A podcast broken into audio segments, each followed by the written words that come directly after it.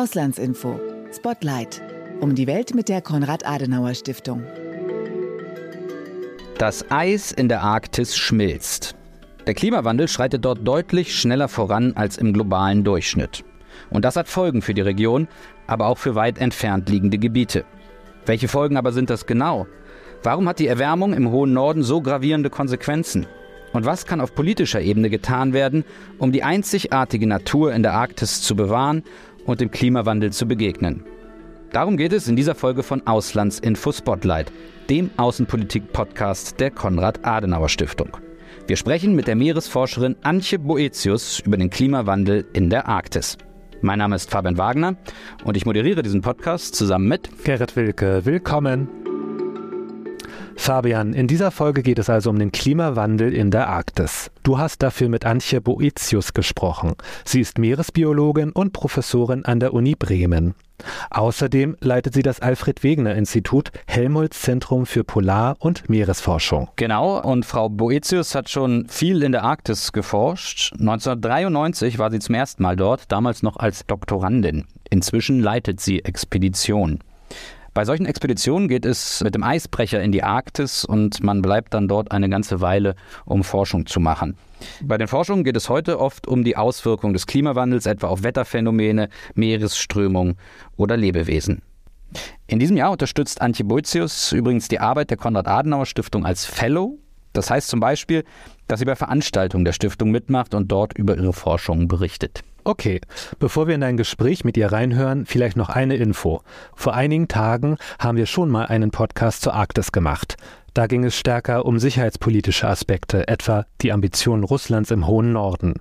Den Podcast findet ihr natürlich auf Spotify und allen anderen Plattformen, wo ihr Podcasts hören könnt. Außerdem werde ich noch einmal einen Link zu diesem Podcast in die Shownotes tun. In den Shownotes findet ihr übrigens auch einen Link zum neuen Heft der Auslandsinformation, dem Außenpolitikmagazin der Konrad-Adenauer-Stiftung. Das Thema wie heute die Arktis. Jetzt aber zu Fabians Gespräch mit der Meeresforscherin Antje Boetius. Bei mir im Studio ist jetzt die Professorin und Meeresforscherin Antje Boetius. Frau Boetius, vielen Dank dass Sie sich die Zeit für diesen Podcast nehmen. Ja, gerne. Frau Boetius, wir wollen heute über Ihre Forschung sprechen, aber vor allem über die Auswirkungen des Klimawandels in der Arktis. Dabei wird es auch darum gehen, welche Folgen die Entwicklung im hohen Norden in anderen Gebieten der Welt hat. Denn was in der Arktis passiert, hat nicht nur unmittelbare Auswirkungen auf die Menschen, die Tierwelt und die Natur vor Ort, es geht weit darüber hinaus. Bevor wir richtig ins Gespräch einsteigen, machen wir das bei uns im Podcast immer so, dass wir eine Art Aufwärmrunde haben. Mhm. Das geht aber ziemlich. Auch wenn wir in die Arktis gehen? Auch wenn wir in die Arktis gehen. Das geht auch ziemlich einfach. Ich gebe Teilsätze vor, die Sie spontan und ohne groß nachzudenken komplettieren. Einverstanden? Okay. Dann fangen wir an. Ich bin Meeresforscherin geworden, weil ich als Kind schon von den Ozeanen geträumt habe. Was mich bei meinen Aufenthalten in der Arktis immer wieder fasziniert, ist die Vielfalt der weißen gefrorenen Landschaften. Der Klimawandel ist für die Menschheit und alles Leben auf der Erde eine fundamentale Bedrohung. Frau Betius, Sie waren häufig auf Expeditionen in der Arktis, um dort Forschung zu betreiben. Das erste Mal, glaube ich, 1993 als Doktorandin. Können Sie für einen Laien erklären, was Sie in Ihrer Forschung eigentlich genau machen und wie so eine Expedition in die Arktis aussieht? In meiner Doktorarbeit hatte ich mir vorgenommen, in Regionen, wo es die Forschung eben noch nicht gab, über das einzellige Leben in Tiefseesedimenten zu arbeiten, herauszufinden, wie viel, wie verteilt, was für Muster kann ich erkennen. Und die Arktis war vollständig unterprobt und ich war froh, auf eine Polarsternreise mit dem Eisbrecher gehen zu können, um erstmals Proben rund um den Nordpol und den sibirischen Kontinentalrand zu bekommen, um dann einfach zu zählen, nachzugucken, was lebt da alles an Einzellern Methan in den Sedimenten. Und das ist auch nach wie vor der Forschungsschwerpunkt, den Sie haben. Heute verbinde ich die Forschung viel breiter. Da geht es nicht nur um die Einzeller, sondern um die Vielfalt des Lebens in den eisbedeckten Ozeanen Und da geht es natürlich dann auch darum, wenn das Meereis schwindet oder dünner wird, was verändert sich eigentlich? Wie verändert sich das ganze Nahrungsnetz und was hat das mit uns zu tun? Und wie kann man sich das vorstellen konkret dann auf dem Schiff? Sie nehmen Proben, Wasserproben oder wie funktioniert das? Wir fahren mit dem Forschungseisbrecher Polarstern ins Eis und dort haben wir eine Vielzahl von Geräte, einschließlich auch Roboter, die uns helfen, wirklich vom Eis bis runter in die Tiefsee, bis in über vier Kilometer Wassertiefe, so tief ist es nämlich am Nordpol, dann herauszufinden, was lebt wo und wie verändert sich das Leben mit der Zeit. Wir haben Zeitreihen immer mal wieder Proben von diesem Ozeanbecken, dem arktischen Ozeanbecken. Und dann können wir eben schauen, was macht diese schnelle Veränderung der Arktis, die schnelle Erwärmung mit dem gesamten Leben bis unten in die Tiefsee. Frau Boetius, jetzt haben Sie die Erwärmung angesprochen. Wissenschaftlichen Erkenntnissen zufolge steigt die Temperatur in der Arktis drei bis viermal so stark wie im weltweiten Durchschnitt. Sie haben in einem Interview mit den Auslandsinformationen, also der Zeitschrift für Außenpolitik der Konrad-Adenauer-Stiftung, jüngst gesagt, man könne den Klimawandel in der Arktis mit bloßem Auge sehen. Wie meinen Sie das? Also was kann man da sehen? Wenn man dort ist und wenn man selber Vergleich hat als Mensch, so wie ich, bin ja wirklich Augenzeuge, weil 1993 war das Meereis zum Beispiel noch drei bis vier Meter dick im Durchschnitt und heute ist es oft unter ein Meter im Sommer. Und das ist mit bloßem Auge sehen. Man sieht, wie sich die Welt verändert und ähm, das tut man auch als Forschender. Und wenn man jetzt die Menschen vor Ort fragt, die wirklich in der Arktis leben, dazu gehören ja ganz verschiedene menschliche Kulturen, eine Vielfalt von 40 indigenen Völkern rund um die Arktis die können das bestätigen. Es ist eine andere Arktis schon jetzt geworden und wir sind immer noch erst bei 1,2 Grad globaler Erwärmung. Also Sie sehen ganz einfach, dass das Eis dünner wird. Das Eis ist eines der großen Erdsystemindiktatoren, die zeigt, dass wie stark der Klimawandel schon gewirkt hat. Aber wir sehen es auch an anderer Verteilung von Lebewesen. Ich kann auch an Veränderungen der äh, Lebewesen in der Tiefsee oder der Meereisalgen unter dem Eis erkennen, dass die Arktis sich ändert. Lassen Sie uns kurz bei den Folgen des Klimawandels für die Menschen vor Ort bleiben. Wie gehen die Menschen vor Ort mit der Situation um? Es gibt eine Vielfalt natürlich der Haltungen in Bezug auf die Veränderung, wie auch bei uns. Anfangs könnte man fast sagen, und habe ich kürzlich auch noch mal eine Zusammenfassung von Forschung gelesen, dass viele Menschen, die im Eis leben, gedacht haben, ja, wenn es etwas wärmer wird, ist doch ganz schön. Kann man vielleicht auch mal mehr Kartoffeln ernten, hat man vielleicht einen besseren Sommer, kann auch mal im T-Shirt rumlaufen im Sommer.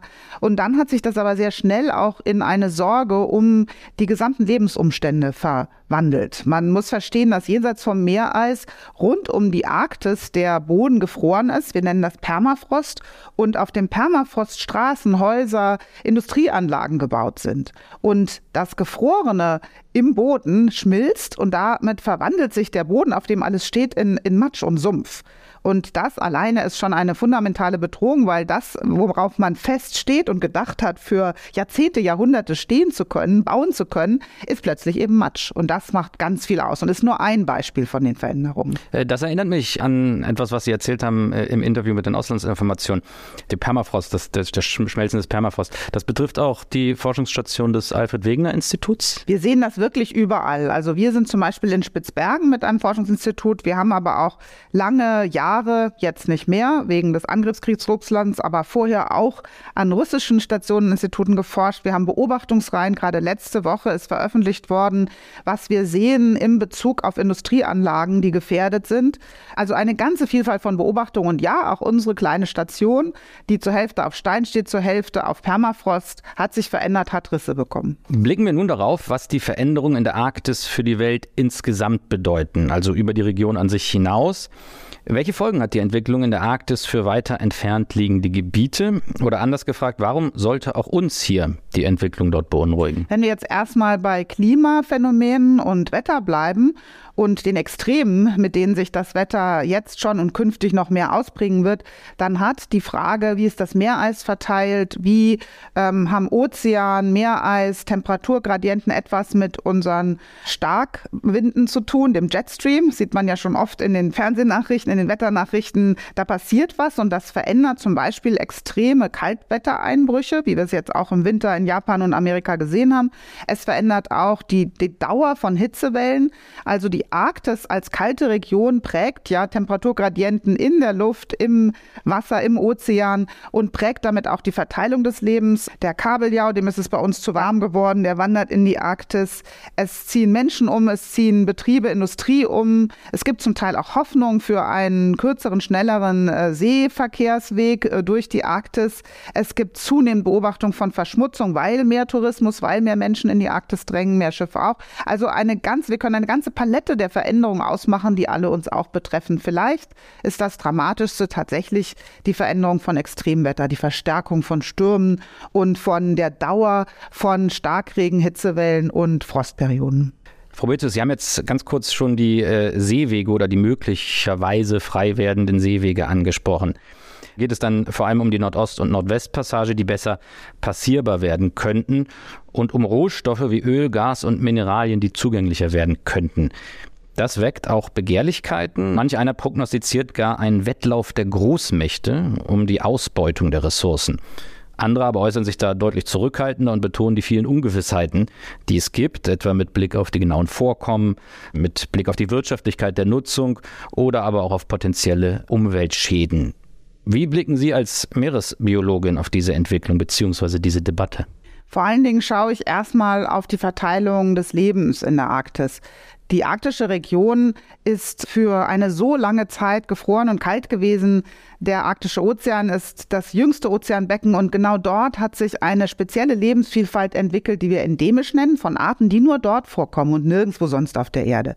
Und dort ist wirklich eine Bedrohung vorhanden, denn wenn es wärmer wird und das Eis sich zurückzieht, dann bleibt das als Raum der Lebewesen schrumpft, der engt sich ein und manche Lebewesen kommen gar nicht hinterher, weil sie zwischen Küste und Meereis pendeln müssen.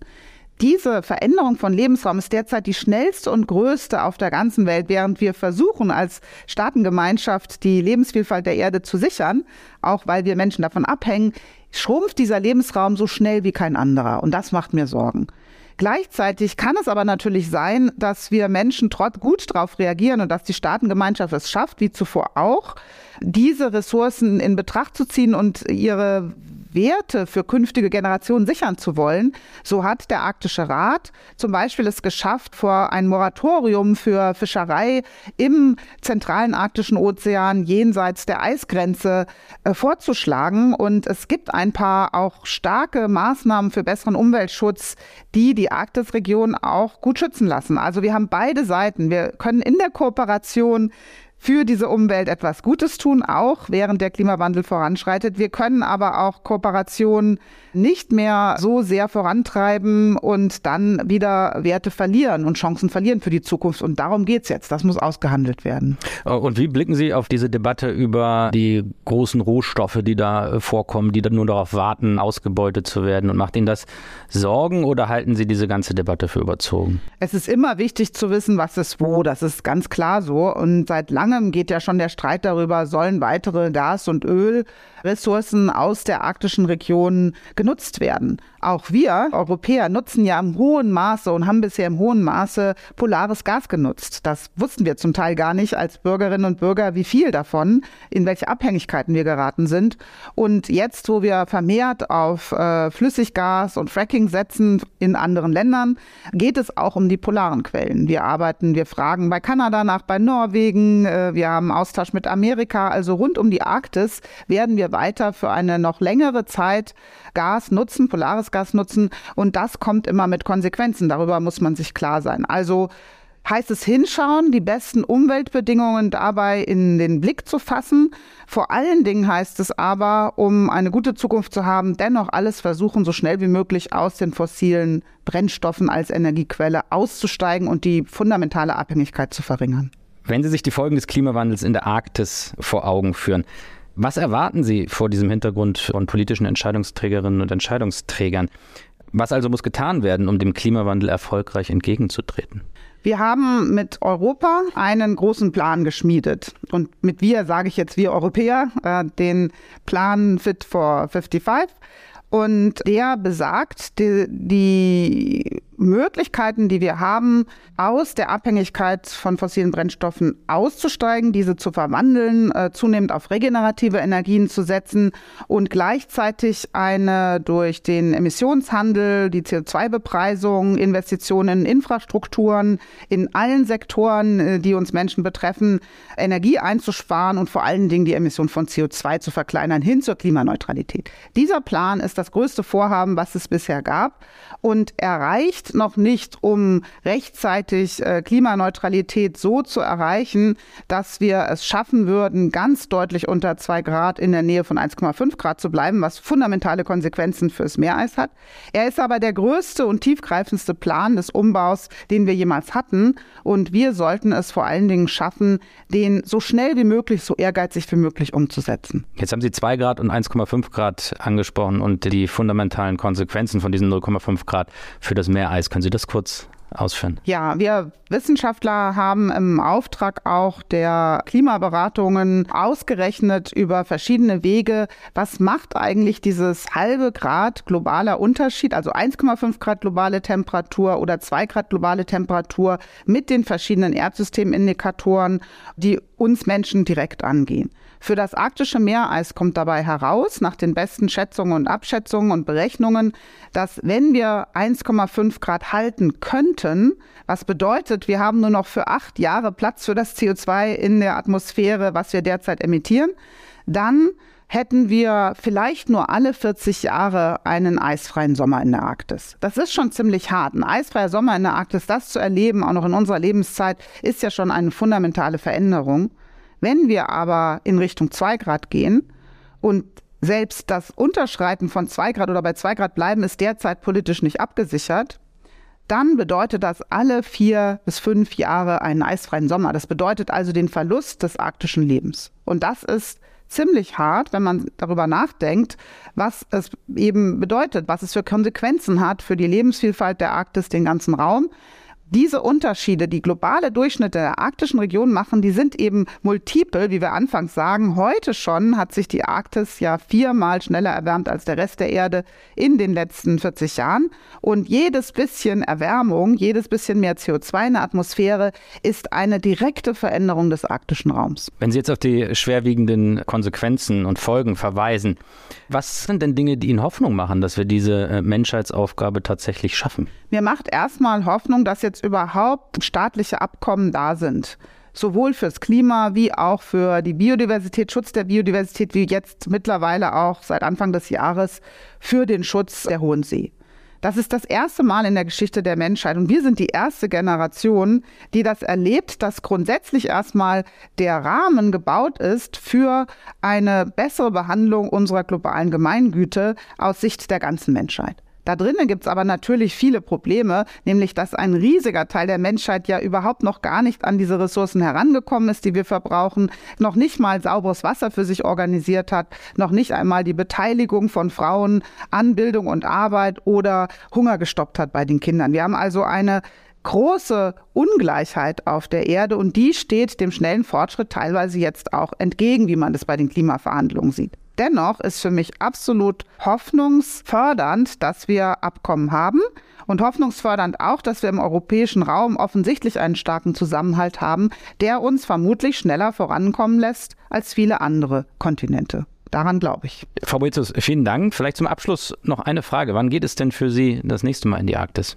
Ich freue mich sehr darauf, dass ich diesen Sommer und zwar vom 1. August bis zum 1. Oktober wieder auf Polarsternen aufbreche und die Region rund um den Nordpol einmal mehr untersuchen darf und zwar an den gleichen Orten wie zu meiner Doktorarbeit und wie in 2012. Das heißt, ich schaue dann auf insgesamt fast ja 30 Jahre Veränderung in dem Raum und habe wieder auch eine internationale Crew, auch mit vielen Doktorandinnen und Doktoranden dabei und kann so Wissen auch über die Generation weitergeben, über wie war die Arktis, wie ist sie und wie wird sie sein. Und hinzuschauen, dem Leben in der Arktis Bild zu geben, eine Stimme zu geben, dadurch, dass man darüber spricht, zeigt, was lebt da alles, für was lohnt es sich zu kämpfen für eine bessere Zukunft, das ist mir ein ganz großes Anliegen. Deswegen freue ich mich auch sehr auf diese Expedition. Frau Boitzers, Vielen Dank für das Gespräch und alles Gute. Dankeschön. Das war Fabian im Gespräch mit der Meeresforscherin Antje Boetius. Wer mehr über die Arbeit von Frau Boetius erfahren möchte, kann das auf der Internetseite des Alfred Wegener Instituts tun. Der Link ist in den Show Notes. Außerdem gibt es dort einen Link zu einem Interview mit Antje Boetius, das in der neuen Ausgabe der Auslandsinformationen veröffentlicht wurde. Die Auslandsinformationen sind das Außenpolitikmagazin der Konrad-Adenauer-Stiftung. Und mehr zu den Auslandsinformationen findet ihr natürlich auch auf Instagram, Twitter und Facebook. Mehr Podcasts wiederum gibt es auf Spotify und anderen gängigen Plattformen. Wir freuen uns natürlich auch, wenn ihr diesen Kanal abonniert. Bis bald. Bis bald.